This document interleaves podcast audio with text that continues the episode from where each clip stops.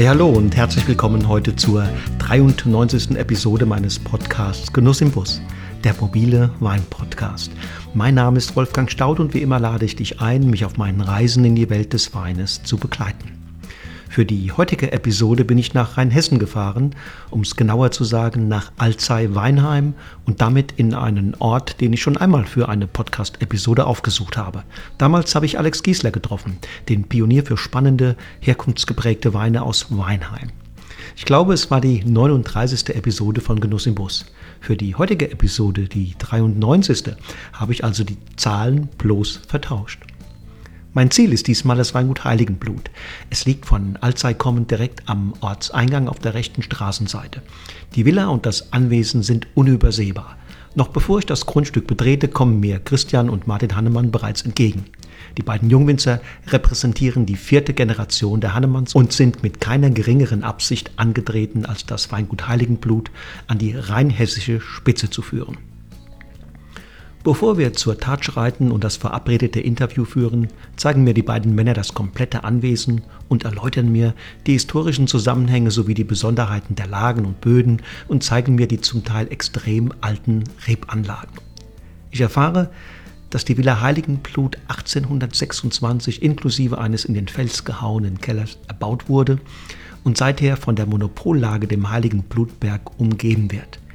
Dieser umfasst weniger als drei Hektar terrassierte Weinbergslagen und ist durchzogen von vulkanischem Melaphyr, einem dunklen Vulkangestein, das die Stilistik der Weine ganz wesentlich beeinflusst. Die Villa Heiligenblut befindet sich inmitten eines historischen Ensembles. Links von ihr steht die 1890 erbaute Kapelle Heiligenblut. Auf der rechten Seite, auf dem Heiligenblutberg, thront ein weithin sichtbarer Turm, der bereits 1887 erbaut wurde. Villa, Kapelle und Turm zieren auch die Flaschenetiketten aller Weine des Betriebs. Die Stunden, die ich zusammen mit Christian und Martin verbringe, vergehen wie im Fluge.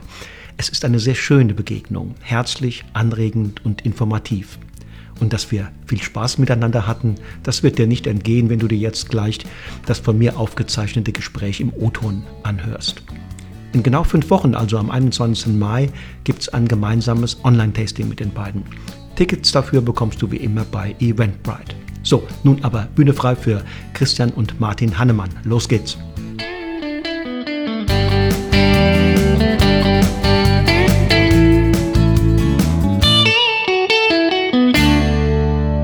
So, hallo Martin, hallo Christian. Hallo Wolfgang. Hier sind, wir in, hier sind wir in historischem Ambiente, sehe ich gerade.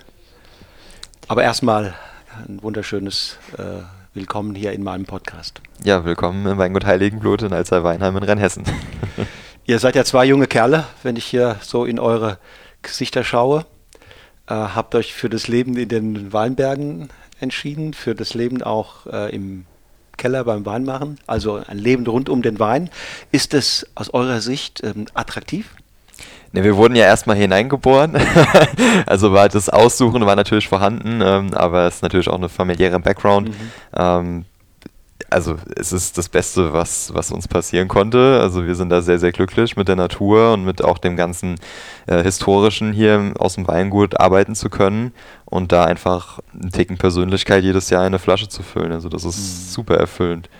Wie erlebt ihr im Moment so die Weinszene? Also ist es da geht man da als junge, junge Winzer mit Vergnügen rein in diese, in diese Szene, in diese Welt oder, oder hat die auch Schattenseiten? Also wir erleben jetzt, dass die, dass gerade die junge Generation, die jetzt in unserem Alter, sage ich mal so Mitte 20, Anfang 30 jetzt äh, im Hochkommen sind, dass da ein Mordsaufbruch einfach stattfindet. Und äh, es macht einfach mega Spaß, da Teil von der Szene zu sein, die ja äh, alles besser machen will, das mitnimmt, was, was natürlich immer schon funktioniert hat, aber ähm, ja auch darum weiß, mhm. was es denn vielleicht für neue Wege geben kann und da einfach in einer ja, aufgeschlossenen Branche zu sein, wo, wo jeder nach vorne gehen will, sei es jetzt bei uns in Rheinhessen gibt es eine große Jungwinzerbewegung, als auch in der Pfalz oder sonst wo. Also ich würde sagen, ganz weit in Deutschland ist ja eigentlich momentan in einem ziemlichen ja, nach vorne Movement irgendwo und äh, macht, denke ich, die richtigen Schritte momentan und da sind wir ja sehr gespannt, was noch kommt und sind super froh, da auch ein Teil von sein zu können auch ja hier in, in Weinheim, ne? ist ja eine kleine Gemeinde,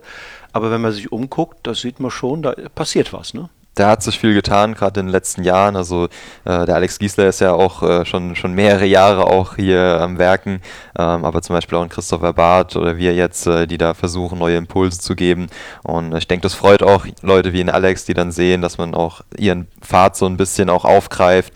Ähm, und ja, wir sind glücklich, dass wir jemanden haben vor Ort, der mit den Böden und Lagen schon mal gearbeitet hat und uns dann natürlich auch hier und da ein paar Tipps geben kann. Und äh, von daher sind wir da sehr, sehr froh. Und ich sag mal, die Weinwelt besteht ja aus Spaß und das sollte man auch dementsprechend auffassen. Und äh, wenn man da mit den richtigen Leuten zusammen ist, dann hat man auch Spaß, gerade wenn man offen Definitiv. ist. Definitiv. und andere, andere Lebensträume gab es nicht mal?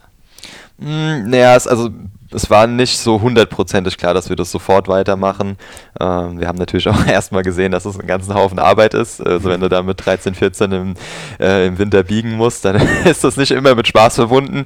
Ähm, aber gerade wenn du älter wirst, ähm, dir mal Gedanken machst, was willst du machen, wie wird überhaupt gearbeitet in der Welt, dann ist so eine Selbstständigkeit schon ziemlich cool und ähm, ist auch irgendwo ja so dieses eigene Schaffen, dieses eigene Produkte kreieren, Persönlichkeit damit reinbringen, ist schon ein treibender Faktor und das bringt, glaube ich, nicht so sehr wie die, wie die Weinwelt oder das, das Weingut dann im Endeffekt. Also es kam nach der, nach der Schu normalen Schullaufbahn, nach dem Abitur, gerade beim Christian, er ist ja drei Jahre älter als ich, äh, hat es dann irgendwann angefangen, so, dass man sich noch, noch mehr fürs Thema auch interessiert hat, für den Wein und auch für wie der Gema Wein gemacht wird. Ich meine, man wächst im Weingut auf, man hat seine ganze Kindheit über schon äh, immer mitgearbeitet. Was Christian schon gesagt hat, nach der Schule vielleicht auch mal dann noch mit ein bisschen, mit ein bisschen Widerworte, weil man dann vielleicht doch eher mit den Freunden rausgehen wollte. Hm, aber je älter man wurde, desto mehr wusste man auch zu schätzen, was das denn überhaupt heißt. Auch das Selbstständigsein an sich, aber auch das Arbeiten mit Wein und mit der Natur und nach der Schule wurde dann doch relativ schnell klar, dass das der Weg sein soll, den wir beide einschlagen wollen, auch gemeinsam. Wie inspirierend waren denn eure Eltern da in dieser Hinsicht für euch? Also was haben sie euch Buben, euch Heranwachsende äh, mit auf den Weg gegeben? Was hatten sie für eine Ausstrahlung? Also die Eltern sind äh, sehr, sehr bodenständig, ähm, die, die immer einen gewissen Hang auch zur Praktikabilität haben. Also haben uns da auch schon früh quasi, wenn wir irgendwo in irgendwelchen Sphären geträumt haben, haben die gesagt, so, ihr könnt das alles haben, aber ihr müsst erstmal die Basis haben und ihr müsst erstmal das Finanzielle haben, ihr müsst diese Umsetzung auch haben und das war ein, großer und wichtiger Teil auch, weil ähm, ich glaube, das passiert ganz schnell, wenn du dir quasi in deinem eigenen Kopf so eine, so eine Traumwelt kreierst, dass du dann irgendwann auch so ein bisschen von der Realität auch weg bist und das haben sie extrem gut gemacht, uns da einfach ein bisschen zu erden und zu sagen, so, es ist alles möglich, aber ihr müsst dafür hart arbeiten und, und dann wird es alles und diese Bodenständigkeit und diese Verbundenheit, die haben sie uns auf jeden Fall mitgegeben ich weiß noch, für, für mich vor allem, also unser Vater hat uns immer mitgegeben, wie schön es doch ist, selbstständig zu sein. Und ich habe es am Anfang nicht geglaubt, mhm. weil es natürlich immer damit verbunden war, auch mal nachts bis um 10 oder um 11 im, im Keller zu stehen oder auch äh, bis, ja, bis Dämmerung und wo es schon fast dunkel war, dann im Weinberg auch noch zu schuften. Ähm, aber jetzt dann auch mit diesem Älterwerden, auch direkt nach, nach der Schule, hat man dann irgendwo gesehen, wie vielleicht dann äh, Klassenkameraden auch langsam in, in Angestelltenverhältnisse reingehen und halt nicht das machen können, was sie wirklich selbst wollen, sondern von einem Chef dann gesagt bekommen, hier, das, heute steht das an, du musst heute das machen. Äh, und vom Vater kam halt ganz früh schon eigener Chef sein, heißt, ja, in dem Sinne in gewisser Weise machen können, was man will, aber natürlich, wie es immer so schön heißt, man ist selbst und das ständig, ne? und das ist auch definitiv der Fall. Ähm, aber ja, wir sind in einem selbstständigen Haushalt aufgewachsen, wir haben das kennen und lieben gelernt und dann war auch klar, für uns kommt ein Angestelltenverhältnis sowieso eigentlich nicht in Frage. Und äh, ja, da haben die Eltern uns, äh, denke ich, viel, viel Gutes mit auf den Weg geben können, was wir ja in unser, in unser eigenes Selbst mit übernehmen konnten. Und das wurde dann sicherlich noch in den Etappen, die danach folgten, noch so ein bisschen sozusagen angereichert mit weiteren Inspirationen, mit Ideen, wo ihr sicherlich auch Menschen kennengelernt habt, die, die das Weinmachen vielleicht auch nochmal von der anderen Seite angegangen sind, als, als eure Eltern das getan haben. Wer war da wichtig und welche Etappen, an welche Etappen denkt ihr da gerne zurück? Also ich glaube, da fange ich am besten an. Äh, meine Ausbildung hat dementsprechend auch ein bisschen früher angefangen. ähm, also ich habe mich äh, zu einem, für ein Studium in Geisenheim entschieden und da muss man ein Vorpraktikum machen. Mhm.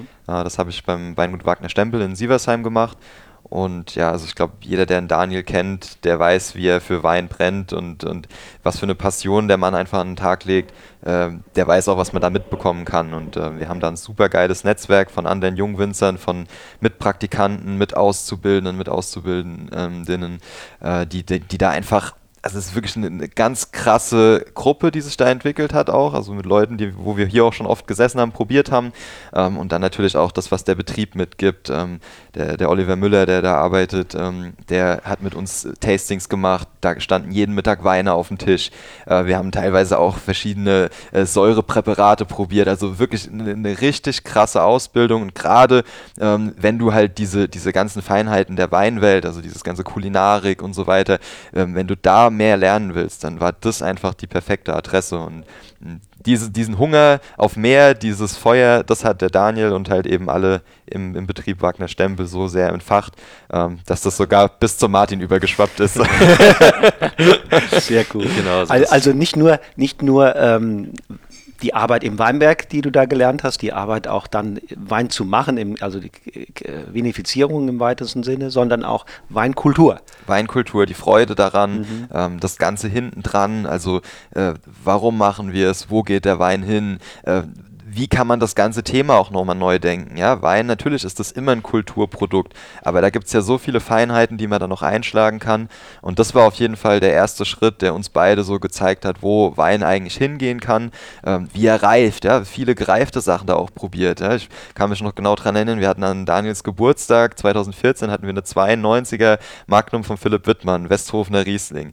Und das war das war abartig eine Offenbarung, geil. eine neue das, Welt. Also da hast du, das, das waren wirklich, ich könnte jetzt 30 von diesen Erlebnissen aufzählen und es ging immer weiter und jeden Tag gab es was Neues und dann hast du praktisch was gelernt, dann hast du von dem, von diesem Hintergrund Wein probieren, wer macht wo wie Wein. Also es war wirklich extrem cool, öffnend und, und einfach bereichernd von diesem Vibe, den die da hatten. Und, und diese enorme Begeisterung schwappte dann Martin, auf dich über. Genau, also das war so, ich war in der Zeit, wo Christian dann beim, beim Daniel war, ja noch in der Schule. Also ich, Christian ist drei Jahre älter, sprich war dann eben schon fertig. Ich war in der 10., Anfang 10. Klasse, mhm. das war 16 Jahre alt ungefähr, 15, 16.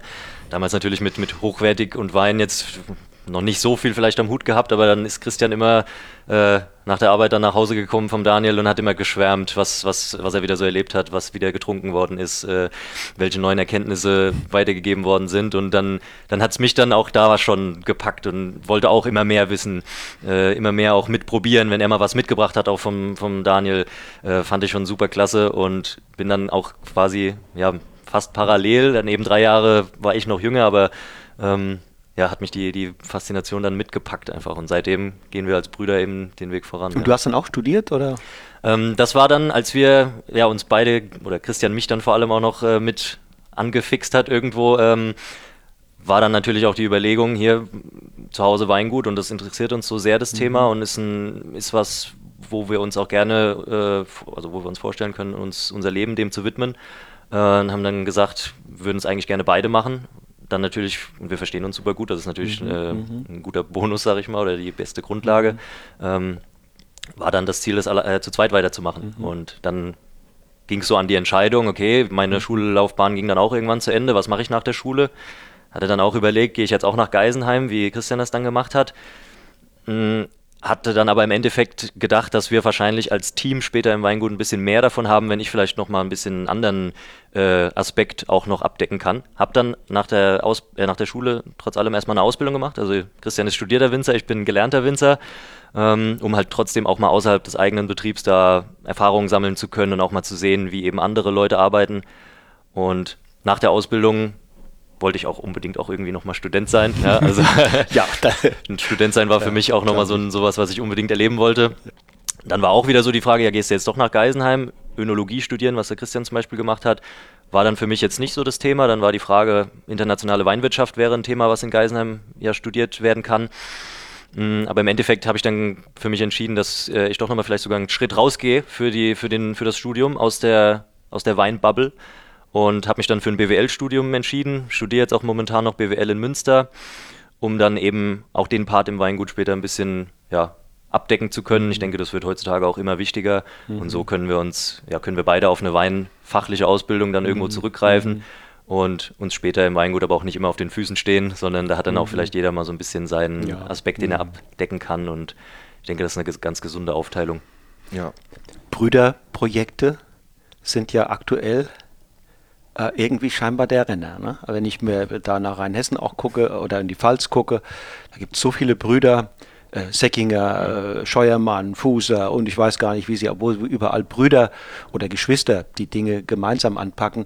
Das ist, wenn ich jetzt die Generation vorher oder noch vorher mir angucke, seltener gewesen. Da hat es meistens immer einer übernommen und die anderen haben dann entweder sonst wo ein oder ausgeheiratet oder, oder haben was anderes gemacht.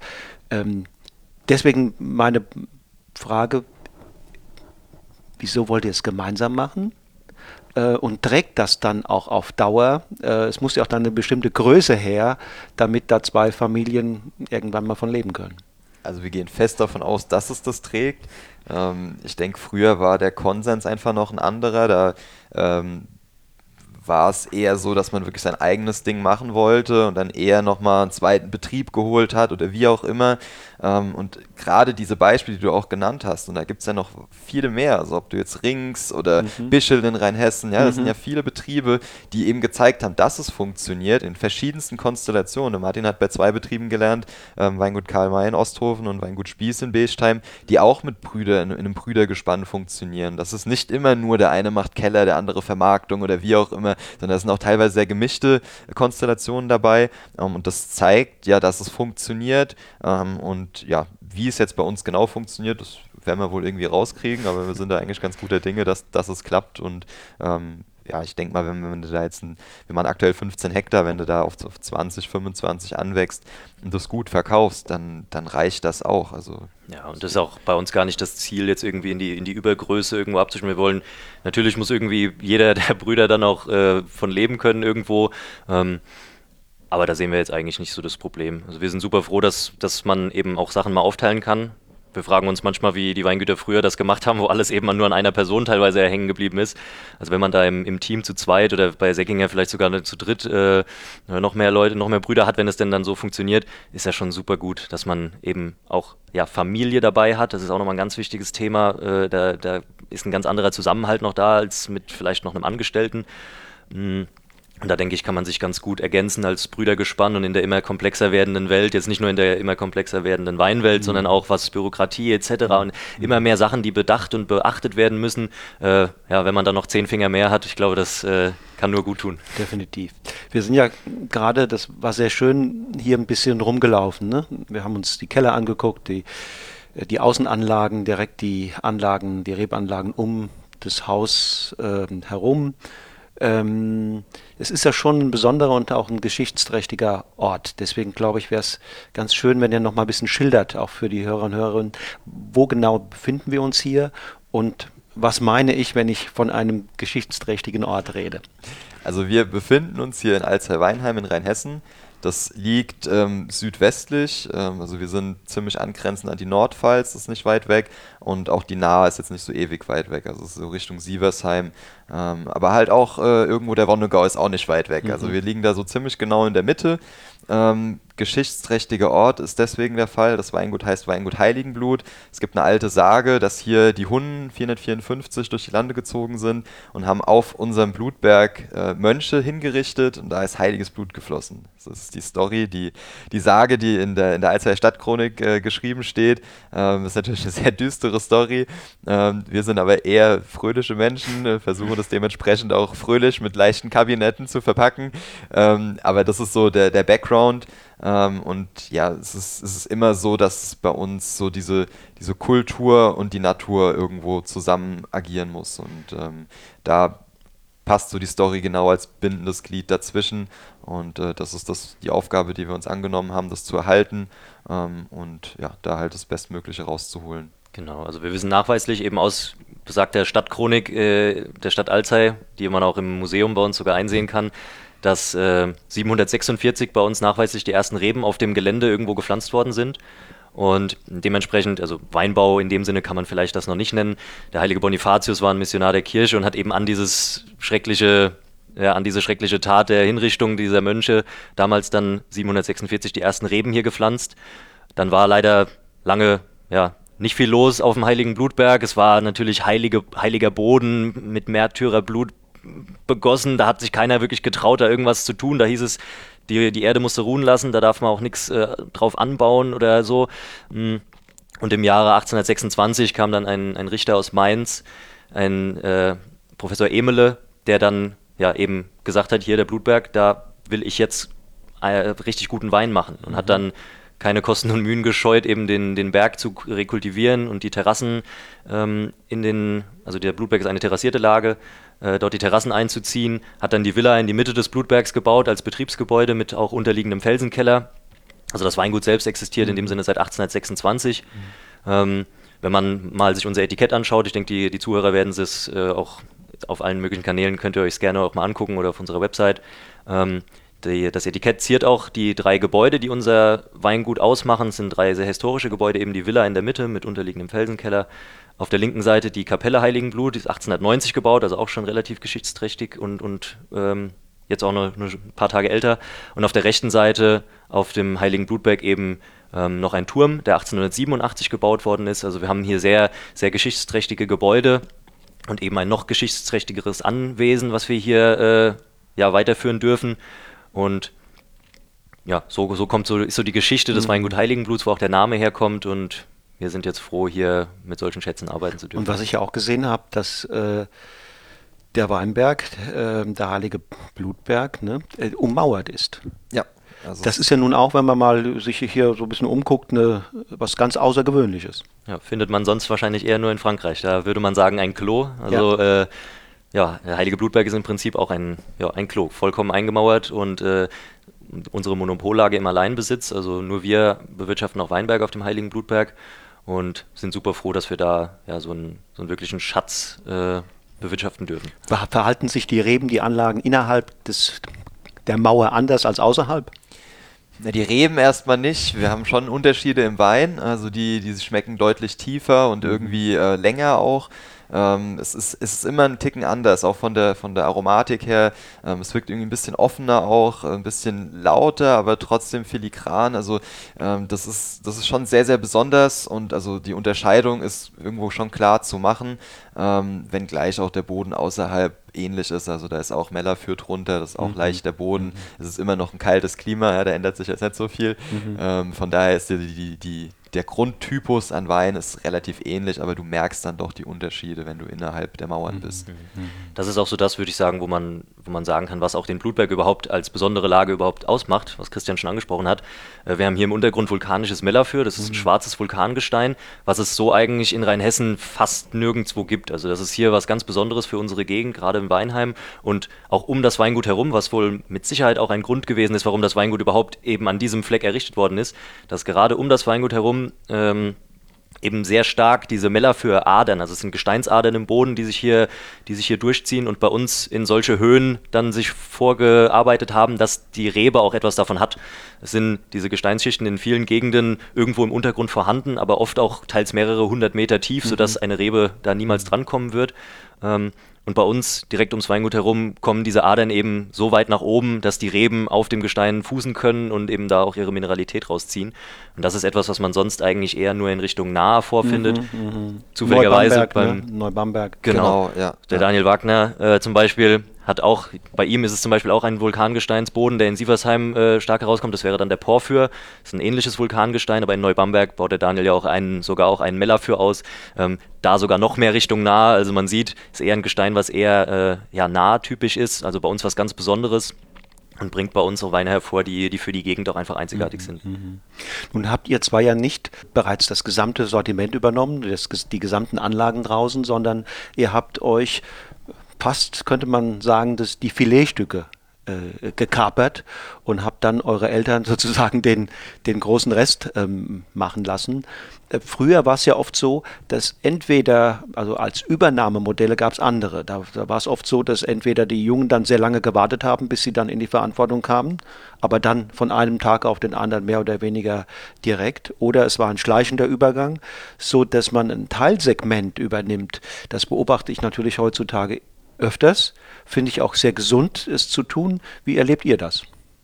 also das hat sich natürlich auch irgendwo angeboten. Die Eltern haben ein ganz klassisches Sortiment ähm, von Dornfelder, Müller-Thurgau über Riesling, Burgunder, alles, alles mit drin, ähm, vermarkten das direkt an Privatkunden. Ein Teil ging auch immer noch übers Fasswerk, das heißt, wir waren da auch halt von den Mengen her ein bisschen freier, ein bisschen offener.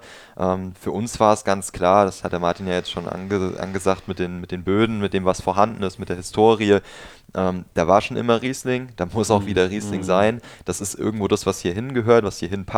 Das heißt, diese, diese Leitrebsorte war schon mal gegeben und dann haben wir uns mit der, mit der Scheurebe noch eine zweite Rebsorte gesucht, wo wir auch alte Reben hatten, die gut hierher passen, die auch mit dem Betrieb schon sehr lange verbunden sind. Also der Opa hat es schon im Versuchsanbau angebaut. Mhm. Also da gab es ähm, verschiedenste Punkte, aber im Endeffekt äh, hat sich das alles sehr kondensiert auf dem Riesling und da die Eltern das eh jetzt nicht so im Fokus hatten, war das einfach zu sagen, wir nehmen die Riesling-Flächen, gucken, was es da möglich ist und, und verwirklichen uns da und das andere lassen wir nebenbei laufen. Wie du sagst, das ist halt einfach gesünder, es ist weniger Risiko. Ähm, du kannst dich ausprobieren, du kannst auch nochmal was anderes machen.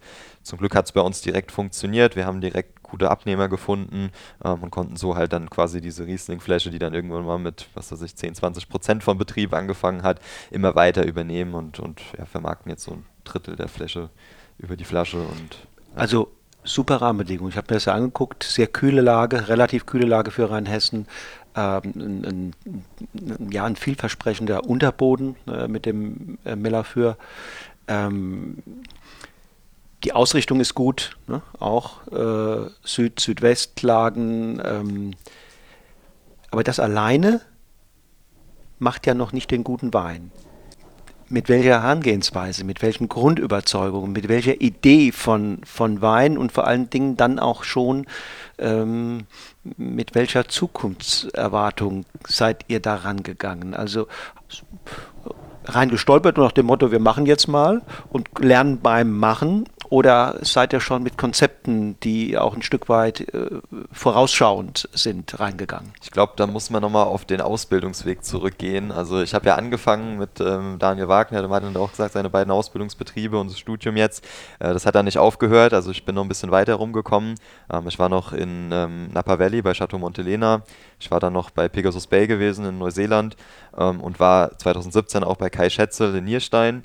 Und der Kai war dann, der hat dann quasi dieses lodernde Feuer vorgefunden in mir ähm, und hat das dann nochmal befeuert mit ja, rot Lagen, die einen ähnlichen, ähnlichen Bodenformationen ähm, haben in Nierstein wie wir hier in Weinheim.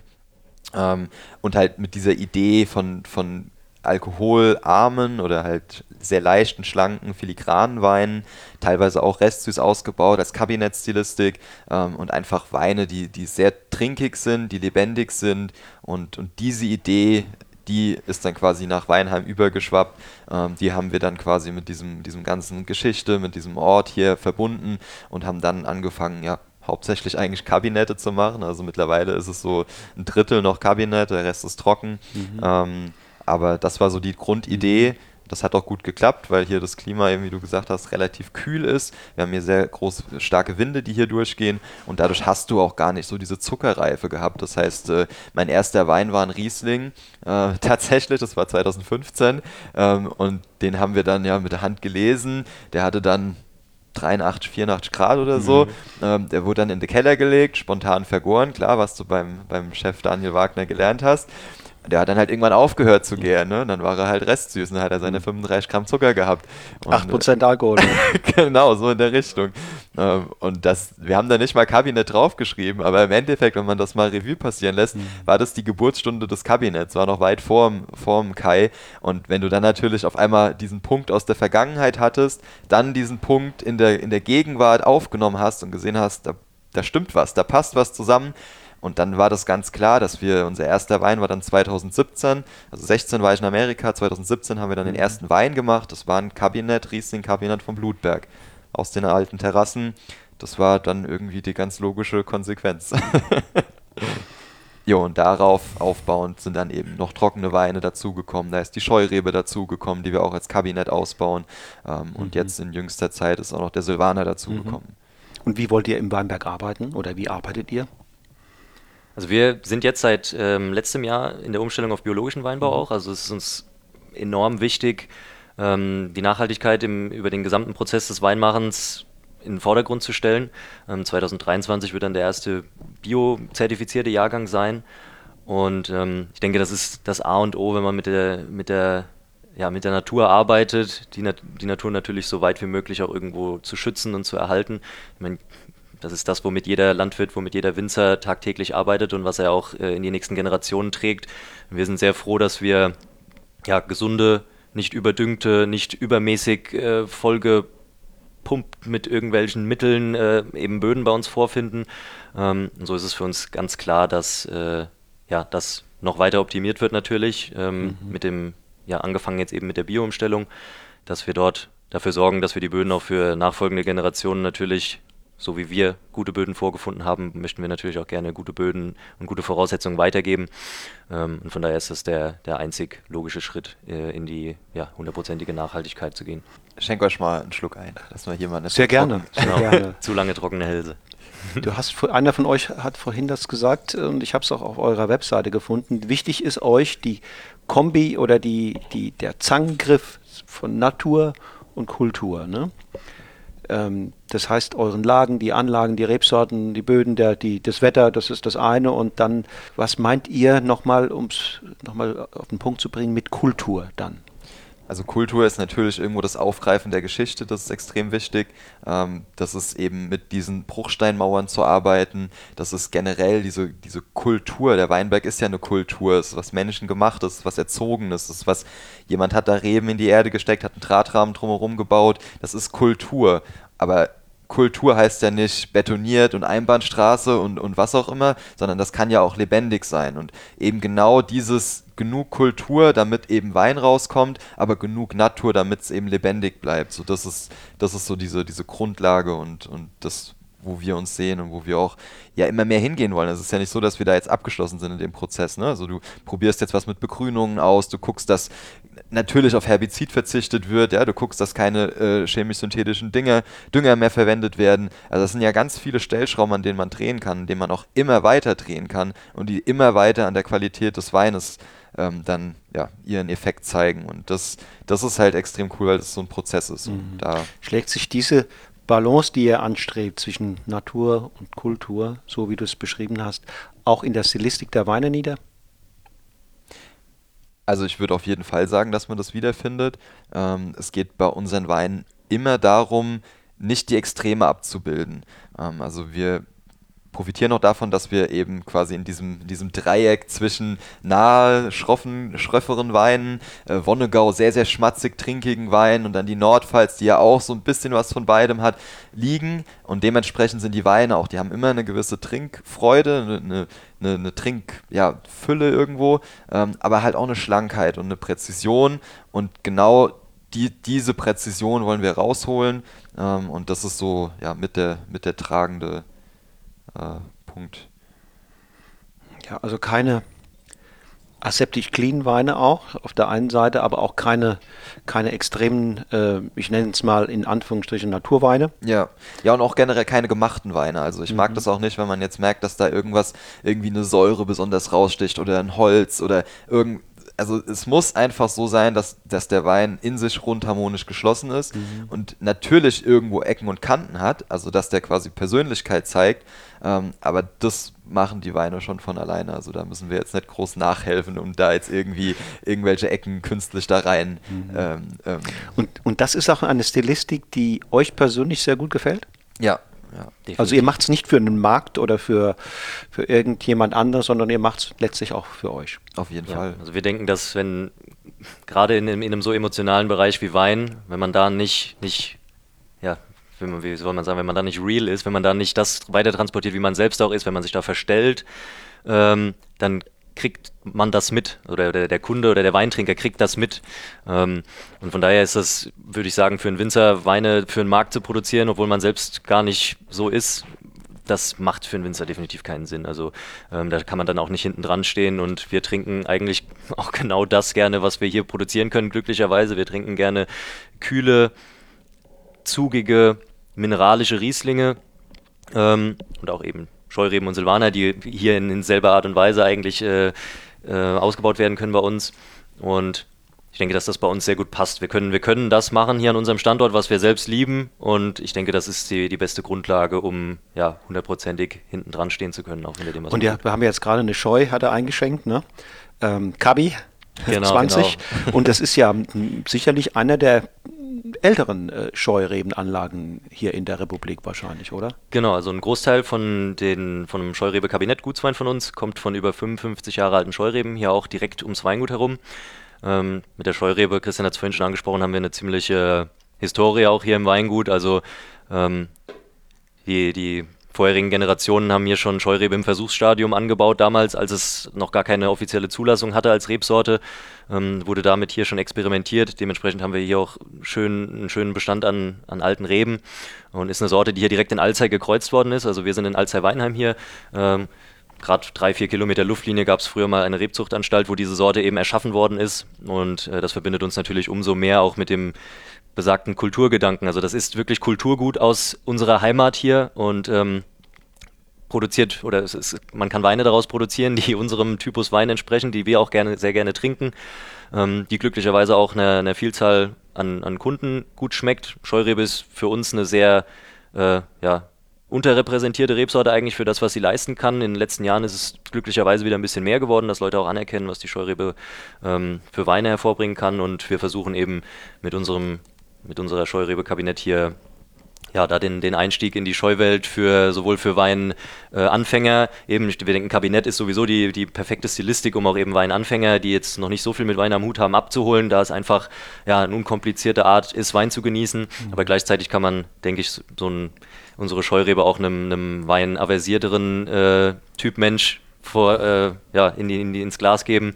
Und auch der wird überrascht sein, was die Scheurebe eben leisten kann. Da mhm. der Ruf der Scheurebe ja, in den letzten Jahrzehnten doch ein bisschen gelitten hat und wir versuchen das wieder ein bisschen aufzupolieren. Hast du völlig richtig gesagt. Das ist genau der Wein hier, den wir hier im Glas haben, mit dem du, mit dem du die, die Freaks und die, die Profis abholst, die äh, schnalzen mit der Zunge und sagen, ey, das ist Trinkfreude pur. Äh, totale Lebendigkeit, ja. nichts äh, süß-schweres in diesem Sinne, sondern eine, sondern eine unterstützende, dezente Süße mit sehr viel Frische und auch Lebendigkeit und natürlich auch, auch Säure gepaart. Und das ist andererseits ein Wein, mit dem ich mich auch mit meinem Junior, der ist 23, mal in die Ecke setzen kann und sagt, komm, wir, wir reden mal. Und ich hole Fläschchen, ne? Ja. Und der hat auch Spaß. Ja? Das ist noch dem Alter noch niemand, der, der schwere Weine liebt, trockene, äh, tanninbetonte Geschichten und sowas. Äh, Überkomplexe, die du vielleicht ja, auch gar nicht verstehst beim genau, ersten Mal. Genau, hier sowas, da sagt er, okay, das, das lasse ich mir gefallen und habe Spaß damit. Das ist uns auch ein ganz wichtiger, wichtiger Aspekt über unser Sortiment hinweg, halt jetzt nicht nur irgendwie nur die Anfänger abzuholen oder nur die Vollprofis da irgendwie zu begeistern, sondern eben genau diesen, diesen Übergang, den wir sowohl von Natur zu Kultur und, und zurück schaffen wollen, halt eben auch ähm, ja, wir wollen eben auch ermöglichen, Leute an die Weinwelt auch heranzuführen. Also ist, ich höre oft von, oft von Leuten, gerade in Münster, wo ich studiere, wo die Leute mit Wein eigentlich eher nichts am Hut haben, gerade auch Leute in meinem Alter, die von dem Weinthema generell eher so ein bisschen abgeschreckt sind, weil sie das doch für ein bisschen zu elitär und doch noch ein bisschen zu versnobbt teilweise mhm. halten. Mhm. Mm, und da wollen wir halt auch zuarbeiten, dass wir dass wir das für diese Leute auflockern können und die Leute einladen können, mit, mit einem schönen, einfachen, leichten Weinerlebnis in die Weinwelt zu starten, um dann eben mit Ortswein, Lagenwein aufbauen, dann zu zeigen, was denn noch möglich ist, um so einfach ein, ein schönes Gesamtsortiment äh, geben zu können und einfach mhm. auch nicht weinaversierte Leute eben zum Thema ranführen zu können und das eben sowohl von der Basis ausgehend bis aber auch in die absolute Spitze mit eben Lagenwein vom Heiligen Blutberg bringen zu können. Es muss halt zugänglich sein, aber es darf nicht banal sein. Und das ist halt der Unterschied, ja, dass ähm, da, da guckst du auch, dass du halt im Keller dann mit Spontangärung arbeitest. Ähm, guckst halt, dass trotzdem noch Frucht da ist. Ne? Also es darf mhm. jetzt nicht komplett weg sein, aber halt auch keine kitschige, aufgesetzte mhm. Frucht. Und, mhm. und da gucken wir halt, dass wir uns gerade im Gutsweinbereich da halt eine gewisse Frucht haben, eine Zugänglichkeit haben. Und ich meine, gerade Kabinett hat es halt immer, ja, das kriegst du nicht weg. Ähm, und das ist ja auch gut so. Also gut so. Und das ist natürlich, du sagst es, ist aber absolut gar keine kitschige Frucht. Das ist eine sehr angenehme, die total passt zu dem Gesamtbild dieses, die, zur Gesamtperformance. Scheu war halt doch mal, wenn ich an vor 20 Jahren mal zurückdenke, oft auch kitschig. Ne? Und, und das glaube ich, daher rührt auch so der Ruf, gerade auch im Kreise von, von, ähm, von Menschen, die sich mehr für Wein interessiert haben, Scheu, jo, das ist, äh, ist für meine Oma, ne? So, das ist nichts. Und jetzt auch mal zu zeigen, Scheu hat auch ein anderes Gesicht, wenn man sie in guten Lagen hat, alte Anlagen hat und wenn man, ja, dann kommt noch Spontanvergärung dazu, wahrscheinlich noch ein bisschen Hefelagen und, und, und, und, und, und, und schon entsteht da nicht nur ein, ein, ein Spaßwein, sondern auch ein, mit Anspruch dahinter. Ne? Ja, mhm. ja definitiv. Und dieses Bild, was die, was die Scheurebe in den 70ern, 80ern eben aufgebürdet bekommen hat, oder, oder wo viele deutsche Winzer dieses Bild leider erschaffen haben, eben einen süßen, äh, plumpen, klebrigen Massenwein zu machen, äh, das ist nicht das, was die Scheurebe eigentlich ist. Und das versuchen wir eben mit unserem Einstieg schon jedem äh, aufzeigen zu können, eben, dass Scheurebe nicht nur klebrig, süß und banal sein muss, sondern. Brauchen wir nicht ausschlucken, gell? Sehr ja, gut. So ist es. Dein Gesicht und dein, deine Reaktion zeigt uns, wir haben alles richtig gemacht. Alles Super, das freut also, uns sehr. Das habe ich jetzt nicht übers Herz gebracht. Das war so lecker. Ja, herrlich. Gibt es denn auch Herausforderungen bei euch im Leben oder Dinge, die jetzt auch ein bisschen schwerer fallen, die, die auch, wo man sagt, da muss man jetzt durchspeisen oder dies. Ja, bisher sieht alles so, so sehr rund und wie geleckt aus. Gibt es auch Schattenseiten? Naja, also ich sag mal, geschichtlich, also familiär bedingt, gab es auf jeden Fall Schattenseiten. Ähm, es ist so, dass unser Großvater, der ist gestorben, als mein Vater neun Jahre alt war. Das heißt, die, die Oma, die eigentlich aus Diepholz in Norddeutschland kommt, musste dann den Betrieb ganz lange Zeit alleine weiterführen. Ähm, das war eine sehr, sehr schwierige Zeit. Da musste um die Existenz gekämpft werden. Ähm, der Vater hat dann die Schule abgebrochen, hat eine Ausbildung zum Winzer gemacht und ist dann ja ziemlich direkt auf schnurstracksem Wege hier in den Betrieb eingestiegen mhm. ja, und hat dann seitdem eben dafür gearbeitet, dass, dass, dass Weinberge in Schuss sind, dass Maschinen da sind. Ja, das sind alles Sachen, die da irgendwo auf, dem, auf der Strecke geblieben sind. Ähm, und da sind wir jetzt zum Glück eben in fast einer geleckten Situation, wie du es gesagt hast, äh, dass eben das alles vorhanden ist, ja, und dass man halt ähm, wirklich darauf aufbauen kann und sagen mhm. kann, so jetzt möchte ich aber noch das und das verändern und dann geht es in die perfekte Richtung für die Zukunft. Der Betrieb war gesund, als ihr eingestiegen genau, seid. Ja, mhm. ja. Genau, also wir konnten dann mit schwarzen Zahlen einen Betrieb übernehmen, keine Schulden, nichts und ähm, sind jetzt als junge Generation hier. Mit Unterstützung natürlich noch der Eltern, die noch ein paar Jährchen zu arbeiten haben hier. Ähm, und können jetzt unser Ding machen einfach, ohne, ohne Altlasten oder sonstigem und äh, sind super froh, ja, sowas hier vorfinden zu können. Eigentlich auch nochmal eine Gelegenheit, den Eltern Dankeschön zu sagen, weil das ist so, wie sie euch das überlassen haben oder wie sie euch da jetzt auch Freiräume geben, das äh, ist doch aller Ehren wert. Ja, definitiv. definitiv. Kommt also, im Alltag wahrscheinlich sogar wirklich zu ja, kurz. Eigentlich. Wahrscheinlich, wahrscheinlich kriegen sie es doch dann zu. Im Arbeitsalltag ist dann doch immer Hektik und so, dann, äh, aber das muss man schon sagen. Wir sind unglaublich froh, dass unsere Eltern so durchgebissen haben, so unsere Oma damals durchgebissen hat. Man muss sich vorstellen, ne, in der Zeit, 70er, 80er Jahre, als Frau ganz alleine hier einen Betrieb dann noch äh, weiterzuführen. Unserem Vater zugutehalten, dass er gesagt hat, hier, er macht kein Abitur, mittlere Reife, runter, Ausbildung, machen, tun, mit 19 Jahren quasi Betriebsleiter zu Hause und dann äh, ja, sein, ganzes, sein ganzes Arbeitsleben bis jetzt damit zugebracht, eben den Betrieb hier auf Vordermann zu bringen und den Weg für uns zu ebnen, einen, einen gut aufgestellten ja, Betrieb zu übergeben. Und das ist, äh, kann man eigentlich gar nicht ausdrücken, wie, wie dankbar wir sind dafür sowas. Wie ist die Stimmung, wenn ihr abends hier zusammensitzt und Wein probiert, gemeinsam kocht und esst? Also ich würde sagen, dass wer sagt, dass ein, dass ein Generationenwechsel im Betrieb oder das Arbeiten von mehreren Generationen in einem Betrieb, die wo auch die eine Generation vielleicht was anders machen will, dass das immer nur Friede, Freude, Eierkuchen wäre, der lügt. Also das, das ist, das kann man, denke ich, auch ganz offen so sagen. Ähm, aber es ist doch so, dass wir am Ende des Tages natürlich immer den Zusammenhalt einer gesunden, glücklichen Familie haben und den auch sehr schätzen und bei allen ja, äh, Meinungsverschiedenheiten, die es vielleicht auf fachlicher Sicht dann mal gibt, abends sitzen wir alle an einem Tisch, da wird zusammen Abend gegessen und dann wird eine gute Flasche Wein aufgemacht und dann ist die Welt auch wieder in Ordnung. Und welche, auf welche Rebsorten habt ihr euch jetzt konzentriert? Weil ihr habt ja am Anfang gesagt, da gab es sicherlich eine bunte Vielfalt, die ihr hier vorgefunden habt, aber euer Fokus soll in Zukunft sein, wo? Also es ist so, dass der, der erste Fokus, sag ich mal, also der wirkliche Hauptfokus liegt natürlich auf dem Riesling. Wir sind mit den, mit den alten Reben, die wir auch von eben den vorherigen Generationen auf dem Heiligen Blutberg vorfinden, jetzt glücklicherweise, teils über 60 Jahre alt, sind wir gesegnet mit richtig genialem äh, Material, sag ich mal, mit geilem Rebmaterial. Ähm, und so ist der Riesling auf jeden Fall das, das Haupt Zugpferd, das wir auch vorantreiben wollen. Für uns die, die geilste Sorte eigentlich, die es gibt. Die Scheurebe ist das Thema fürs Herz bei uns einfach. Es ist einfach schon immer da und, und wir lieben die Rebsorte. Wir sind verbunden mit ihr, seit wir Kinder sind, schon immer im, in eben besagtem alten Weinberg, wo auch der Großteil jetzt eben für den Scheurebe-Kabinett herkommt. Schon als Kind mit sieben, acht Jahren immer mit der Hand gelesen damals und einfach eine ganz große Verbindung zu der Rebsorte. Und was jetzt noch dazu. Ihr habt ja doch gefuttert damals, oder? Genau. Ja. Also schon immer, das hat sich schon tief eingebrannt. Der Geschmack der Scheurebe ist in unseren Köpfen verankert. Ähm, und das dritte größere Thema, was jetzt mit dem Jahrgang 2020 bei uns vor allem ein ähm, bisschen nach vorne getrieben worden ist, ist der Silvaner. Mhm. Der Silvaner ist ein, ist ein Thema, in das wir uns die letzten Jahre ja ein bisschen auch mehr und mehr verliebt haben. Ähm, und haben jetzt mit dem 20er Jahrgang das erste Mal auch Silvaner in allen drei Klassifikationen ausgebaut, sprich als Gutswein, der jetzt schon auch verfügbar ist, und als Orts- und Lagenweine, die aber noch eine Zeit lang äh, Zeit bekommen und haben uns jetzt mit dieser Dreifaltigkeit, sage ich mal, an Rebsorten ähm, auf, auf diese eben spezialisiert und sehen uns damit so ein bisschen auch als wirklich, äh, ja, wir sind einfach, wir wollen Rheinhessen auch sein und, und darstellen. Und ich denke, mit Riesling, Scheurebe und Silvaner, das sind drei Sorten, die äh, seit eh und je in Rheinhessen ansässig sind und ähm, ja, sehen, sehen uns da jetzt als äh, ja, Repräsentanten auch für Rheinhessen und möchten einfach zeigen, dass die Sorten wie Scheurebe, die immer äh, ein bisschen untergegangen ist, und auch der Silvaner, der eigentlich für sein Potenzial viel zu wenig Aufmerksamkeit bekommt, dass wir da in den nächsten Jahren dafür sorgen, dass es da auch in großen Schritten nach vorne geht.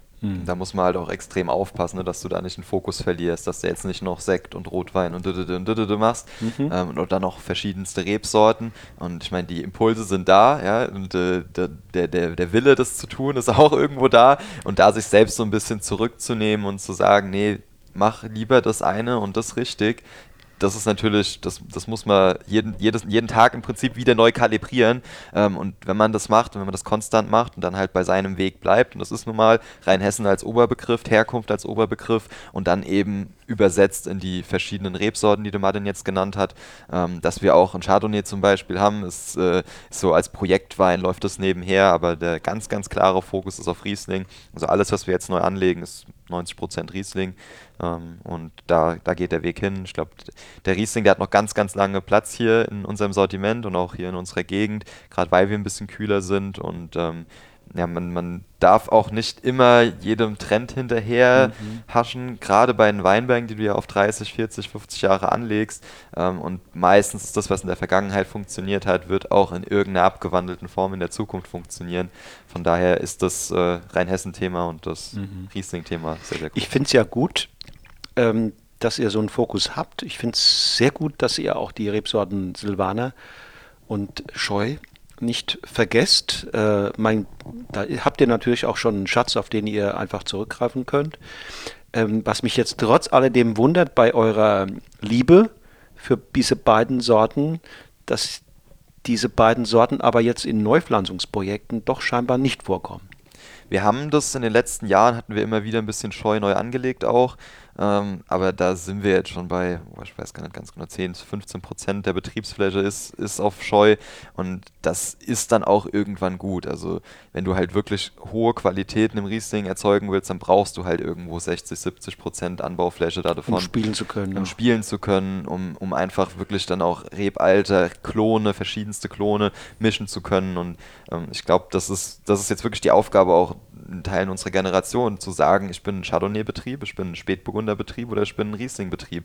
Und je früher und je konsequenter du das machst, desto früher und besser hast du halt dann die Ergebnisse, die du vielleicht haben willst. Und mh, mm, deswegen, also Riesling schmeckt uns immer und habe viele Kollegen, die, die gerade in Jungweinproben dann sagen, ah, vielleicht doch lieber Chardonnay oder so. Und das ist ja alles cool und es funktioniert ja auch und das kann jeder für sich selbst entscheiden. Und wir haben uns jetzt für den Riesling entschieden, historisch bedingt, weil wir das gerne probieren und weil wir da auch eine große Zukunft drin sehen. Ähm, und die anderen Sachen, die laufen, also Scheurebe und Silvane, die laufen als, als, ja, als Herzensangelegenheit noch mit und, und haben auch einen großen Wert. Also Wert, Stellenwert natürlich extrem hoch und von der Anbaufläche her repräsentiert es, glaube ich, auch ganz gut, wenn du da so bei 10, 15 Prozent mhm. im Betriebsschnitt Und beim Silvaner sind es wie viel? Ein ähm, bisschen mehr, so 20 Prozent. Okay, ungefähr. okay. Genau, also da sind wir auch super froh. Also ähm, kommt diese, diese Reben, Rebsortenvielfalt auch, die von den Eltern eben kam, mh, hm, hat natürlich am Anfang auch sehr dazu verleitet, äh, zu denken, oh, dann, dann kann ich ja das machen, da habe ich ja Weinberge, dann kann ich noch den Punkt mal angehen, dann kann ich Chardonnay machen, ich kann Sekt machen, ich kann Rotwein machen, ich kann das machen, aber irgendwo verw verwischt das dann halt äh, den Fokus einfach. Und ähm, ich denke, das hat auch gezeigt, eben die letzten Jahrzehnte in Rheinhessen, wo eben da ein Betrieb 30 verschiedene Sorten hatte, das hat irgendwo gezeigt, dass man kann nicht 30 Sorten gleich gut äh, im, im, im Top-Bereich irgendwo dann auch äh, ausbauen und sich darauf eben konzentrieren. Und des, deshalb denken wir auch, dass es äh, ja, sehr sinnvoll ist, sich vielleicht auf zwei, drei, vier Steckenpferde irgendwo auf lange Sicht mhm. festzulegen. Natürlich gibt es eben immer auch bei uns natürlich äh, mal so Projekte, die einfach in den, ja. in den Fingern dann jucken, mhm. wo man als Winzer sich dann auch mal natürlich auch in anderen Bereichen ausleben will. Aber diese drei sind doch die Kernthemen und werden es wohl auch die nächsten Jahrzehnte definitiv bleiben. Habt ihr denn für eure äh, Kellerwirtschaft auch schon mal Prozedere oder unumstößliche Prozesse, wo ihr sagt, das ist unsere Handschrift, so arbeiten wir im Keller? Also das auf jeden Fall. Ähm, ich sag mal, wir haben ja auch in den Ausbildungen schon gelernt, interventionsarme Kellerarbeit, sprich äh, keine Mittel groß zugeben, ähm, so weit wie möglich auf die Natur vertrauen, sprich Spontangärung ist auf jeden Fall gesetzt. Langes Hefelager sowieso, also die Weine liegen alle bis kurz vor der Füllung auf der Vollhefe, werden dann teilweise grob filtriert und äh, dann halt schonend abgefüllt. Ähm, von daher ist das schon mal so gesetzt und der Rest ist jetzt eigentlich nicht in Stein gemeißelt. Also wenn wir es irgendwie hinbekommen, den Silvaner komplett ohne Schwefel machen zu können, dann wird es so gemacht. Wenn er halt dann ein bisschen was braucht, dann kriegt er halt ein bisschen was. Ähm, also da ist auf jeden Fall nichts in Stein gemeißelt und äh, äh, es ist auf jeden Fall gerade so ein bisschen in der Findungsphase. Also Riesling haben wir da so denken wir, sind wir schon mal auf einem ganz guten Weg mit diesem präzisen Stil, mit dem schlanken Stil, mit trotzdem einem trinkigen Stil. Das ist äh, so das, was wir für den Riesling sehen.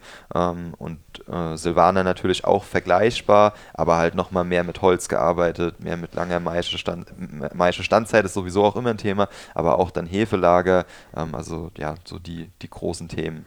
Ähm, und, und neben dem Ganzen, also neben quasi wenig reingeben von außen in den Wein, ähm, ist natürlich dann auch die Zeit der wichtige Faktor. Also es ist, man kann das einfach nicht oft genug sagen. Ja? Also die, die Zeit, die macht so vieles, wo du am Anfang denkst, du hast das probiert und ah, das, das ist jetzt aber nicht so, wie ich es haben will. Dann probierst du in zwei Wochen nochmal und oh, jetzt ist aber ganz perfekt. Dann probierst du eine Woche später nochmal, oh, jetzt geht es aber wieder in eine andere Richtung.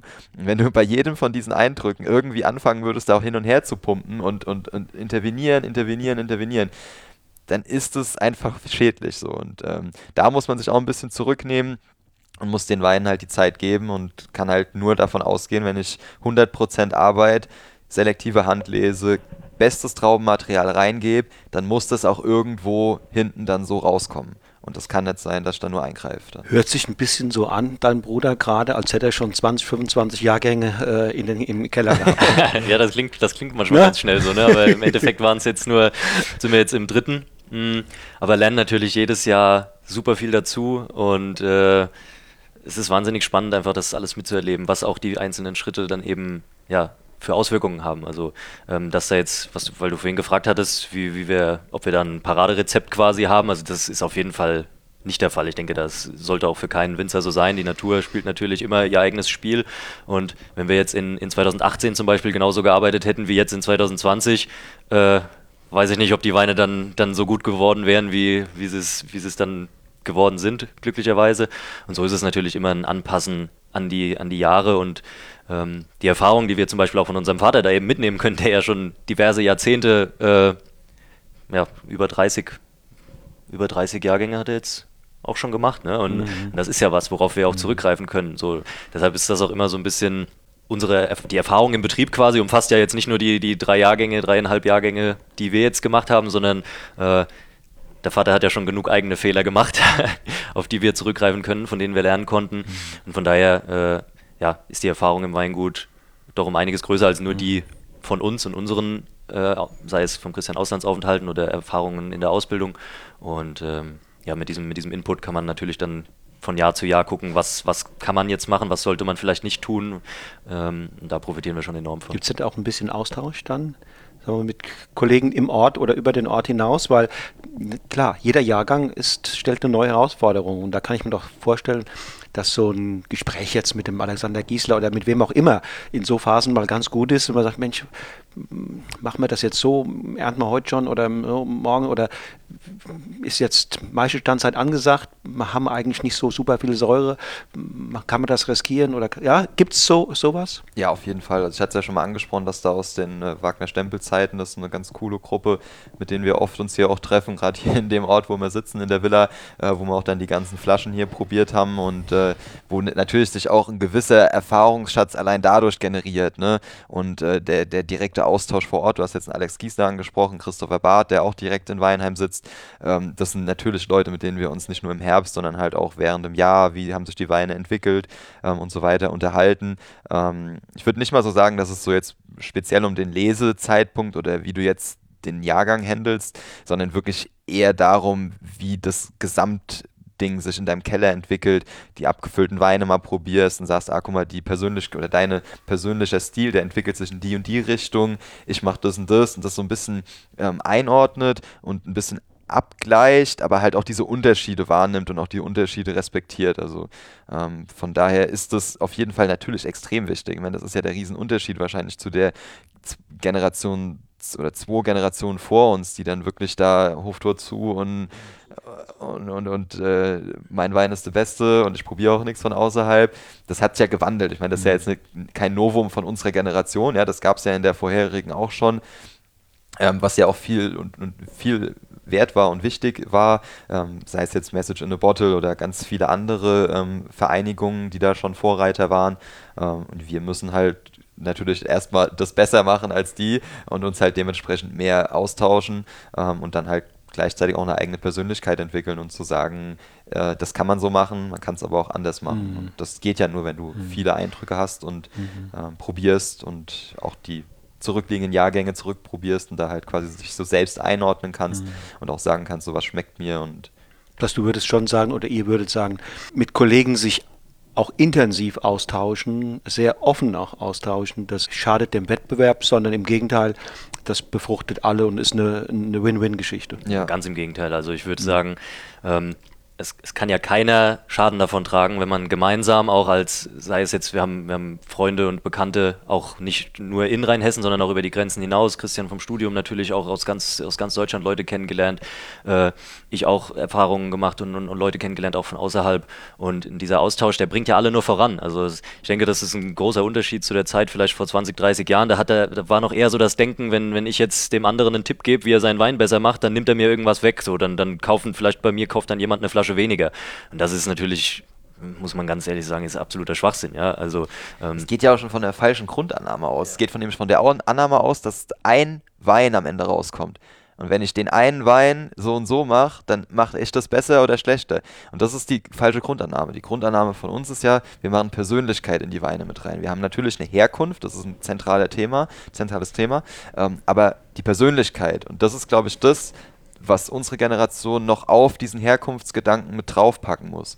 Und wenn du das machst, dann ist es egal, dann kann jeder wissen genau, wie wir die Weine produzieren, wie lange die auf der Hefe liegen, welche Klone und was auch immer. Das ist komplett egal, weil mit dem Keller, mit unserer Persönlichkeit, was wir probiert haben, was uns gefällt, kommt am Ende ein so anderes Ergebnis ja. raus, dass du das einfach nicht kopieren kannst. Setzt aber Selbstbewusstsein voraus und Bewusstsein über diese, über diese Dinge. Mhm. Mhm. Wenn ich davon ausgehe, äh, oder von anderen Voraussetzungen ausgehe, dann kann ich an, in dem anderen auch einen Konkurrent sehen. Ja. Mhm. Aber wenn ich das so sehe wie du, kommt das Gegenteil eben, äh, ja. unter dem Strich dabei raus. Und ich denke, das ist wichtig und das äh, ist halt jetzt weggegangen von, ich mache irgendeine Tüte auf und kipp da irgendeine Hefe rein und, und wundere mich dann, warum alle Weine auf einmal gleich schmecken, ja, äh, hin zu halt nicht nur den Weinberg betrachten und den lebendig halten, sondern halt auch dann ein sehr authentisches und persönliches und, und ja, einfach ein eigenständiges Produkt dann am Ende zu haben. Und deswegen, also es kann ja nur helfen, sich auszutauschen. Also so gesehen wird der Wein, ähm, wenn man eurer Philosophie folgt, euren Produkten sich nähert, immer mehr seiner eigentlichen Bestimmung äh, entsprechend gesehen, nämlich ein Naturprodukt zu sein. Das bedeutet ja möglichst wenig, Intervention mit äh, Präparaten möglichst wenig manipuliert, sondern äh, es gibt zwei Dinge, die den Geschmack des Weines letztlich äh, ein Stück weit prägen. Das ist die Natur im weitesten Sinne und eure Handschrift. Aber das ist eine äh, Handschrift, die mehr von Intuition und von, von Handwerk geprägt ist als von Chemie und Technik. Da sind wir wieder bei Natur und Kultur. Das ist wieder das zentrale Thema, ja. Das ist halt die Herkunft und das ist die Persönlichkeit. Du kannst auch Natur und Kultur sagen. Das sind alles diese, diese, diese Felder, die es im Prinzip sind. Und das versuchen wir so gut wie möglich in die Balance zu bringen. Und es bringt uns ja nichts, dann zu sagen, ja, wir setzen jetzt gar nichts, gar nichts zu, wenn der Wein am Ende nicht gut wird. Also es muss ja immer noch eine Rebsorte erkennbar sein, es muss eine Herkunft erkennbar sein, es muss ein Trinkfluss da sein und es muss natürlich auch irgendwo eine Persönlichkeit da sein von, von dem Wein und von dem Weingut und einer Handschrift. Und wenn das alles da ist, dann ist es ein perfekter Wein. Und wenn ich da halt jetzt ein bisschen Schwefel für zugeben muss, dann gebe ich ein bisschen Schwefel für zu. Alles andere wäre ja dumm. Und wenn ich es halt nicht brauche, mache ich es halt nicht. Ihr wolltet mir noch einen zweiten Wein einschenken. Ja. Da Lass uns das recht. mal tun. Ähm, ich würde sagen, dann machen wir weiter mit dem Silvaner. Haben wir jetzt schon viel drüber geredet. Genau, also Silvaner dieses Jahr der erste Jahrgang. Im Gutsweinbereich ähm, ist er jetzt schon gefüllt und auch im Verkauf. Wir hatten es vorhin vom Thema Zeit zum Beispiel, wenn wir hier vielleicht nochmal anführen. Wir haben uns ähm, ab diesem Jahr dazu entschieden, eben dieses Thema Zeit auch noch mehr in die, in die Weinbereitung mit einfließen zu lassen. Und so jetzt ist es so, dass die, die Ortsweine bei uns ähm, nicht wie das letztes Jahr zum Beispiel kamen die Ortsweine so im, im Spätsommer ungefähr, die Lagenweine dann Anfang des Herbstes im September. Ähm, Jetzt mit dem 20er Jahrgang werden wir es aber so handhaben, dass die trockenen Ortsweine erst Ende des darauf auf die Lese folgenden Jahres in den Verkauf kommen und die Lagenweine sogar nochmal ein Jahr länger kriegen. Das heißt, den 20er Blutberg Lagenwein, den wird es erst Anfang 22 dann geben, da einfach dieses Thema Zeit das A und O ist für, für große Weine und ähm, wir für uns erkannt haben oder wir ja immer Tag für Tag im Keller, je länger die Weine liegen, wir mehr und mehr die Erfahrung machen, dass äh, Zeit einfach den Unterschied macht. Von daher wird der ganze, der ganze Apfelprozess alles nach hinten verschoben, um dem Wein eben noch die nötige Zeit im Fass weiter zu lassen. Hm. Aber die Gutsweine eben schon früher bringen zu können, um auch zu zeigen, was die Sorte eben an, an Typizität einfach aufzuweisen hat. Die Frage, können denn im Grunde alle Weine von diesem Faktor Zeit profitieren?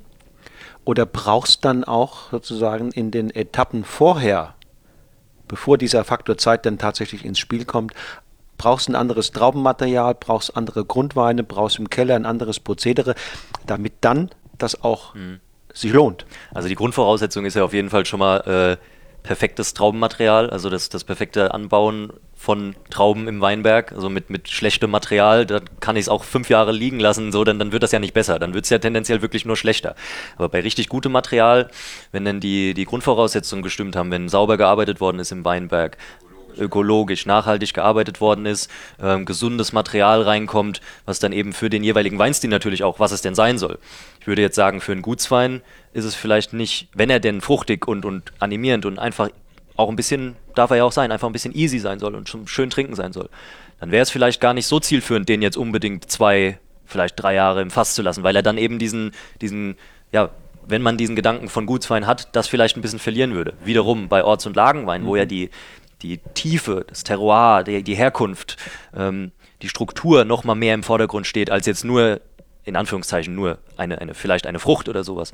Ähm, da profitieren die Weine natürlich schon enorm von ein bisschen mehr Zeit. Von daher ist es auch wieder eine Stilfrage, wie bei allem. Also was, was will ich denn haben? Natürlich ist das Ausgangsmaterial immer gut produziertes Traubenmaterial. Hm, und wie dann der Winzer weiterverfährt, ist, ist die eigene Handschrift und ist die, mhm. ist Stilfrage danach. Also Zeit bringt dann bei Gutswein, äh, bei, bei äh, Ortsweinen aufwärts Harmonie, Auf jeden Komplexität, Fall, ja. Mhm. Tiefe. Definitiv. Also die, die ist ja schon immer da. Es ist ja nur die Frage, wie sehr kriege ich das dann auch in die Flasche. Und ähm, was wir jetzt auch bei den Rieslingen beobachtet haben in den ersten Jahrgängen, wo wir die ja einen Ticken früher abgefüllt haben, das kommt irgendwann. Mhm. Also die sind am Anfang von der ganz klaren Frucht überlagert, die dann irgendwann weggeht und dann diese krasse Mineralität rauskommt. Und warum sollte ich nicht einfach im Fass warten, den bei der Hefe lassen, ähm, gar nicht groß am Anfang da groß eingreifen, sondern erstmal warten, bis eben diese Frucht auch weg ist, wenn sie überhaupt kommt. Ja, das ist jetzt auch wieder eine Frage, ne? wie, wie warm gärt es und so weiter. Ähm, und da ist halt so dieser Grundgedanke, dass du im Prinzip nicht ein unfertiges Produkt nimmst und da noch irgendwie was von wegziehst und abfüllst und das wird ja dann schon cool, sondern dass du es dann halt eben so lange wartest, bis es eben soweit ist und dann halt füllst.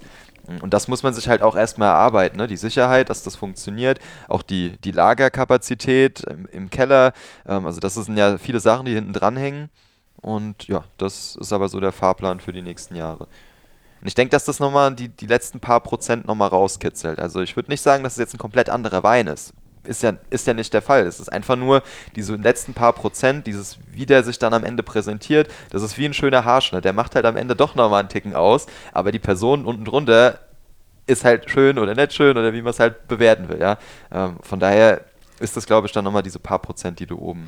Es ist ja auch beim Menschen so, ne? Also wenn du, wenn du einen jungen Menschen zu, zu früh sozusagen rausschickst und ähm, in, ins Leben, dann ähm, kann das zu früh sein. Mhm. Und wenn du ihn aber noch länger, sagen wir mal, den Wein bei der Hefe lässt, bei seiner Mutter lässt, um, um da noch ein bisschen Kraft zu tanken, um ein bisschen, ein bisschen sich zu komplettieren in seiner Art, in aller Ruhe, mhm. dann geht er mit anderer Stärke dann nachher raus. Ich glaube, das hatte der Andi Weigand bei dir auch gesagt, als er bei dir zu Gast war. Ne? Das, das haben wir auch gehört und fanden wir super gut ausgedrückt von ihm. Also die, der, der Kontakt mit der Hefe, der Wein ja, wächst einfach nochmal eine Spur daran, als wenn du ihn jetzt zu früh davon trennst. Mhm. Und ähm, ja, das ist so die, die Richtung für die nächste Zeit, eben die, die höherwertigen Weine, den höherwertigen Weinen diese Zeit eben nochmal dann doch zu geben. Und dann halt nochmal zu sagen, okay, ich fülle ihn jetzt nicht schon ein paar Monate vorher ab, sondern ich gebe ihm einfach die Zeit noch. Das ist ja nun hier einer, der ist äh, zwar nicht ganz früh abgefüllt, aber, aber es, ist ein, äh, es ist euer Gutswein.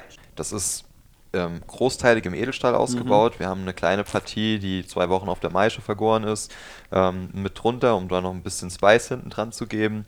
Ähm, und ja, das ist im Prinzip wieder versucht, halt so diese, diese Welten zu verbinden. Ne? Dieses Ernsthafte, aber halt auch dieses spielerisch leichte, fruchtige, zugängliche.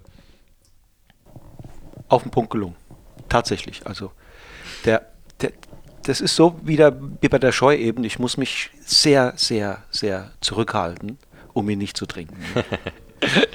Und Dankeschön. das ist das aller einfachste Zeichen. Das, das mhm. ist. Nee, das freut uns und das macht uns auch. Die Hörer sehen jetzt nicht dein, dein, dein fragendes Gesicht. Du würdest eigentlich, ärgerst dich jetzt, dass du noch fahren musst wahrscheinlich. Mhm. Und das ist für uns die größte Bestätigung, dass wir, dass wir in den Augen der Leute, die unsere Weine trinken, halt sehen, dass, dass es einfach Freude bereitet, dass sie einfach Spaß machen, die Weine, und dass man ähm, ja etwas, et, ein Stück eben Natur und Kultur gleichzeitig im Glas erlebt und äh, ja, einfach eine, eine gute Zeit haben kann mit dem Wein zusammen. Definitiv. Ja, schöne, schöne Textur vor allen Dingen. Das gefällt mir bei dem Silvaner sehr, sehr gut. Deswegen liebe ich Silvaner auch generell sehr. Silvaner-Stilistik hat sich auch viel getan in den letzten Jahren. Ich glaube, die Sorte profitiert davon, dass man sie eben nicht in die Riesling-Schublade oder in die Burgunder-Schublade stecken will, sondern es gibt halt eine eigene Silvaner-Schublade, wenn man überhaupt in Schubladen denken will. Und ähm, da tut er eben sehr gut. Da hat er sehr gut getan in dieser ganzen Naturweinbewegung, die ja im Moment überall ähm, vorhanden ist und auch zum Glück vorhanden ist, ja.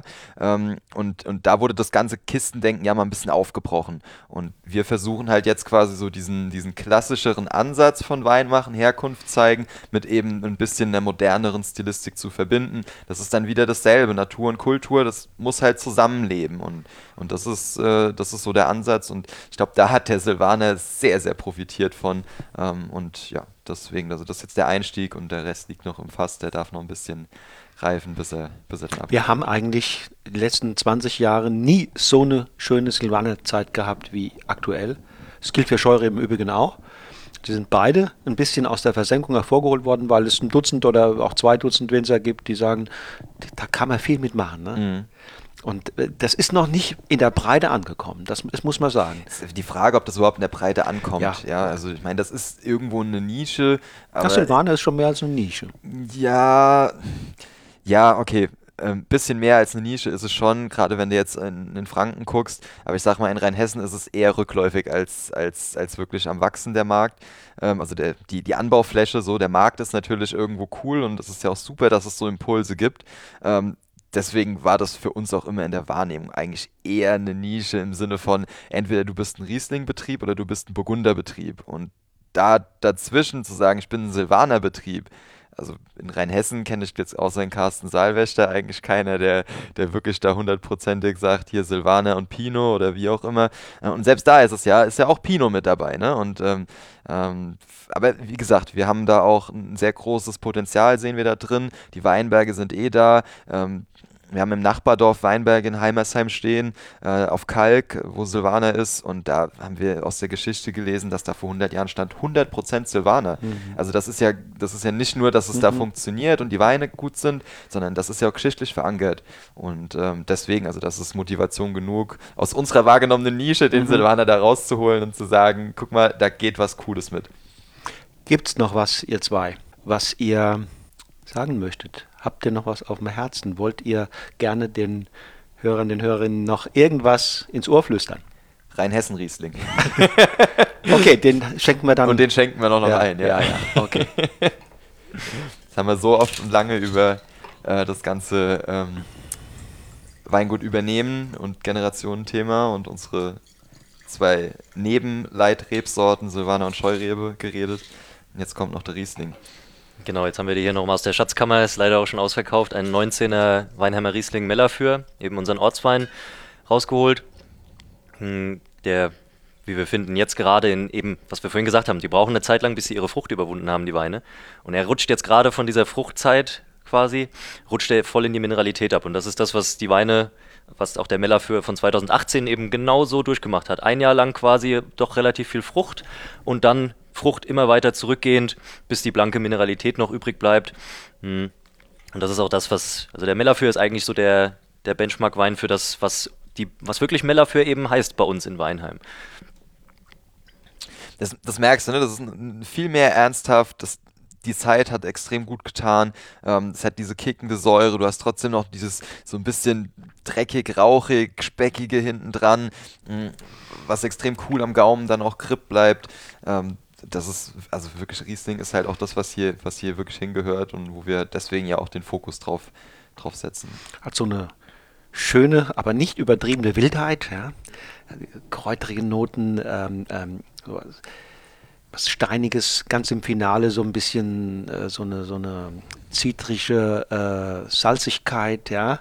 Ähm, ja. Das ist ein schönes und gleichzeitig aber auch völlig unaufgeregtes äh, Spektrum.